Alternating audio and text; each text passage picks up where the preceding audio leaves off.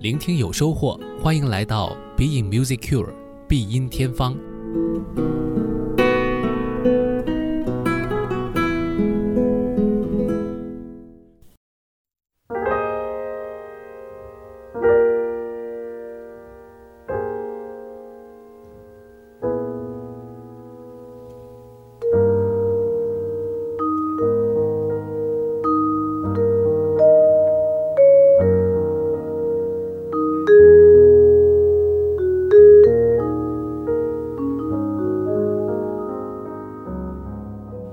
Be Music Cure，我是顾超。那这周的节目话题呢，我们是定在了音乐的故乡这样一个话题当中。那么在音乐中写故乡，其实多半呢都涉及到一些民族情节，或者说是一些爱国情节。但是这样的作曲家在我们的古典音乐历史上，呃，占比并不大。很多的作曲家并没有把爱国主义、民族精神等等啊作为一个创作的一个主要内容。他们很多程度上呢，还是在服务大众。或者是服务王公贵族的娱乐生活，服务宗教仪式，那么很少会涉及到具体的爱国主义的这样的精神的传递。再加上呢，历史上的很多国家不停的在变动，其实他们的归属也都存在着问题。进入到二十世纪以后呢，很多作曲家他们虽然有了自己明确的一个国家的国籍归属，但是由于他们是国际人，他们是自由人。他们在全世界范围内周游表演或者创作，所以呢，国家对于他们的概念来说也是并不那么强的，所以我们很少能够真正的找到，呃，在古典音乐当中比较成规模的、成体系的这样一种创作的线索，这也很有意思。但是这不妨碍我们在作品当中找到一些蛛丝马迹，去探寻，呃，作曲家对自己的国族认同的当中所做的一些表达。呃，我发现其实捷克是一个非常特别的地方。呃，虽然在历史上它的归属一直都没有自己特别明确的一个，呃，可以说政治上的界限啊，因为它呃可能同同时存在自己的这个政权和它所归属的一个帝国。那么在历史上很长的一段时间都是这样。然而呢，作曲家们非常的重视自己本民族的音乐语言，所以通过音乐语言的整理、再发掘、再发展。呃，形成了自己的一套非常具有强烈的民族精神和爱国主义，或者说爱家主义吧，喜欢自己的家的这样一种，呃，很重要的创作的一个脉络。捷克最具代表性的作曲家在浪漫主义时期是德沃夏克和斯梅塔纳，他们都是如此。上一期也就是第二十五期《Music Cure》的当中呢，我们有说到自新大陆其实就是一种，呃，在异国他乡回望自己的祖国的。呃，这样一个创作，而在第十一期节目当中呢，我们曾经介绍过沃尔塔瓦河，其实呃也是爱国主义诗篇的一个代表作。那说到沃尔塔瓦河呢，它其实是一个交响诗，当然你也可以把它看成是交响套曲等等。但是通过诗篇的描绘呢，其实主要还是在于表达一些具体的意象。那我的祖国当中六首都是为了描绘自己祖国的大好河山。抒发自己的爱国主义情怀，那么是斯梅塔纳的一个代表作了。而在德沃夏克的作品当中，除了刚才说到的《自新大陆交响曲》，还有很多这样的作品。其实包括像斯拉夫舞曲也是非常好的一套，呃，表达民族情怀的一套作品。他用舞蹈的形式描绘欢乐的时光，呃，我们也可以说它是侧面，也可以说它是直接的表达了他对于自己民族和文化的这种呃尊重、热爱。德沃夏克还有一首非常少见的一首作品，这是一首交响诗，叫做《我的家》。那么这个作品呢，实际上是他的一首序曲，也可以算是他的一首交响诗。那这是一八八一年到一八八二年由作曲家创作的一部呃戏剧配乐当中的一首。然而现在呢，经常拿出来单独演奏。那么这部戏剧配乐呢，当时时候其实也有很多。呃，关于捷克的，或者说斯拉夫民族、波西米亚的这种，呃，民族情怀、国家情怀在里面。因此呢，呃，德沃夏克用了一个非常严谨的交响乐的创作的呃模式，将歌曲的主题隐藏在其中，表达了他的爱国主义情怀。这当中有个很重要的旋律，叫做“我的家在何方”。那么其实本身就是一首诗篇，呃，也表达了波西米亚民族特殊的一种。呃，游牧、流浪的这种气质，这种艺术家的气质，同时呢，呃，也有探讨，呃，民族国家精神的这样一种非常重要的命题在里面。那么这当中所用到的这一首歌曲，其实后来也就成为了捷克的国歌，但当时呢，还只是一首呃歌曲而已。那么德沃夏克用到了歌曲的旋律，巧妙地编织在了一个非常严谨的呃奏鸣曲式当中。我们接下来就来听，呃，这个乐曲是如何的从主题到发展，最后要回归，呃，整个的这个交响诗《我的家》。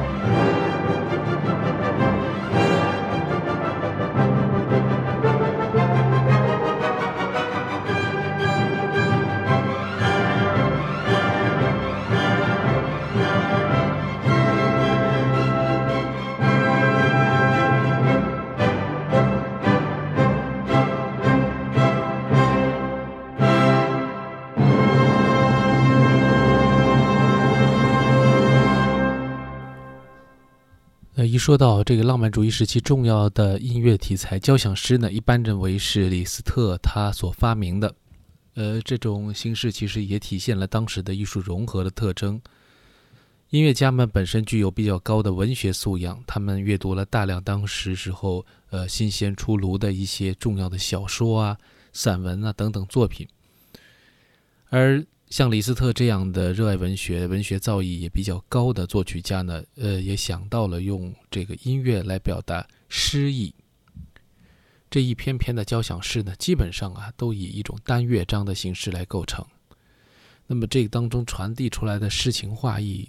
呃，可能和文字有些不同。但是，呃，也因为浪漫主义时期的这些交响诗的创作呢。音乐开始涉及一些重大的现实题材，比如我们接下来讲到的这首非常重要的代表作是西贝柳斯的《芬兰颂》。这个曲子啊，有各种各样的表达的手法，有管风琴的独奏版本，也有合唱版本。最经常使用的是交响乐版或者交响合唱版。十九世纪六十年代开始呢，芬兰呢受到了沙皇俄国的统治。那么之后呢，呃，沙皇俄国对于呃，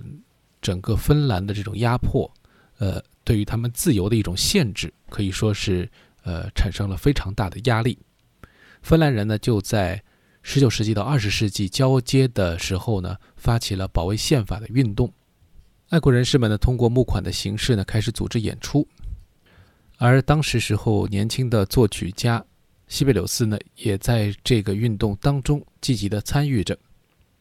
那当时时候的这个一部剧目叫做《芬兰的觉醒》，西贝柳斯呢担任配乐。那么这个作品用了很多很多的名字，其中也用过祖国，但是呢受到了沙皇的禁令。呃，在这部作品当中，呃，压轴出现的音乐就是《芬兰颂》。我们看当时时候的文艺的这种动向，它其实代表着一种号召，但是呢。你也可以想象，一个剧场从当时到现在的发展，呃，无论是什么样的时代，能够容纳的人数是有限的。所以在剧场当中号召一些人做什么事情，其实它并没有太大的这种影响面。但是它作为一种精神的号召呢，可以去呃推动更多的人树立自己的信念，坚守自己的承诺，去做一些。呃，为了自己的生存，呃，而必须付出的努力和斗争。那最后呢，芬兰呢，确实是取得了自主自由的胜利。那么，芬兰颂呢，也就成为了芬兰非常重要的精神的表彰，甚至于呢，被认为是芬兰的第二国歌。那这个曲子本身呢，它具有比较强的一种号召性。呃，通过乐曲中段，你可以听到。小号的号召，然后弦乐的崛起，节奏的激昂，开始带动人们走入这个斗争，最后是取得胜利。而对于开头呢，我们有很多的解读。呃，按照一般的说法呢，它是一种勇敢，呃，不畏强权的一种斗争精神。当然，另外一方面，你也可以把它看成是一种阴暗的对立面。啊，因为我们现在的人们呢，可能身处的这个时代的关系，我们看了很多这样类似的，呃，比如说一些影像的画面、一些文艺作品、一些通俗作品。那么这当中，可能你一听到啊《芬兰颂》的开头，你可能就会想起一种很阴森的，然后带有一些黑暗的一些色调。如果你这样去理解，我觉得没有任何问题，因为你始终会在《芬兰颂》当中找到西贝柳斯号召斗争。奋起反抗的一种状态，而开头如果你把它解读为是一种黑暗的势力的话，你就很容易找到一个所谓的对他进行斗争的这样一个对象。呃，当然，可能西贝柳斯原先的构思当中并没有这么去想，啊，这和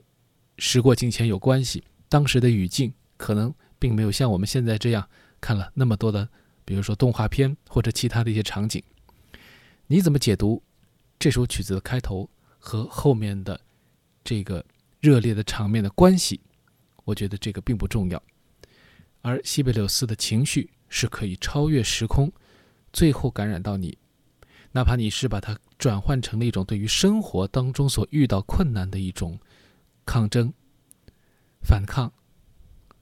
也是完全没有问题的。因为我觉得这是呃，我们对于每一个人理解作品、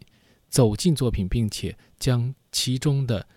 呃思想、感情的精华带出来的一种呃属于自己的方法，也是最直接啊、最方便的方法。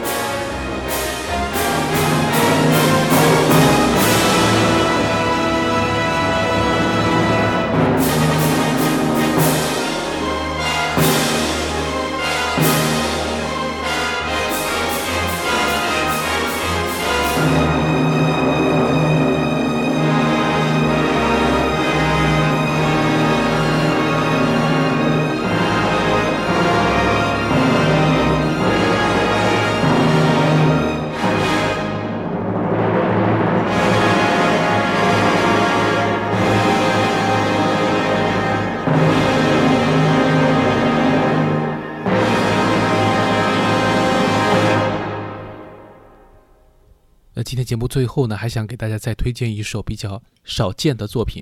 那这是贝多芬的一个曲子。一说到贝多芬，就会想到第三交响曲《英雄》。呃，这是跟爱国主义非常有关系的。因为当贝多芬呃对于他崇拜的呃拿破仑想要提献这首交响曲的时候呢，他得到了一个噩耗，就是拿破仑称帝，他想要雄霸欧洲的野心暴露了。于是贝多芬呢是愤然的将扉页上的这个提献给他划掉，并且呃改成了提献给英雄。那么这个故事其实没有完，因为后来大家都知道，拿破仑他不光是称帝，他还确实的去侵略了其他国家。对于德国，对于当时的奥地利，啊，就是普鲁士和奥地利啊，他都进行了非常呃残酷的，而且是。呃，可以说是野心勃勃的这种侵略，那么甚至于影响到了呃其他的一些当时的艺术家们，那当然包括贝多芬，也包括我们之前呃我在天方乐坛当中有提到过的呃海顿等等。拿破仑的这种进攻其实最后呢是失利了，这个是历史的结论。而在这当中，当贝多芬听说了。呃，反抗拿破仑的战争获得了胜利的时候，他非常的喜悦，为自己的民族写了一首《日耳曼》这首歌曲。当然，这首歌曲呢，其实也是表达了一种非常呃好的一种消息，就是战争获得了胜利，呃，我们克服了啊凶残的有侵略性的敌人。于是，这个《日耳曼》这首歌曲虽然它的这个歌词不是很重要。它有赞颂他们的君主，啊，也有赞颂他们的军队和人民等等，啊，也有对于这个日耳曼的这种勇气、自由和精神的这种歌颂啊。但是呢，呃，我们很容易的想到，一个音乐家也在当时的这种大环境下，深深的进入到了这个呃当时的运动或者说一些社会的活动、政治的这种呃纷争当中去，他们的这种参与方式。是很多样的。那贝多芬就是一个非常感性的作者，同时他也反映、也回馈他的这种艺术思想，呃，给到这个时代。尽管现在我们很难去注意到这样的一首歌曲了，但它确实存在过，并且也成为了当时时候的一种文化生活和政治经济呃之间的互动的这样一个结果。好，接下来呢，我们就为大家带来这首歌曲的一个呃非常好的一个录音。今天的 B Music Q 也就到这里了，我们下期再见。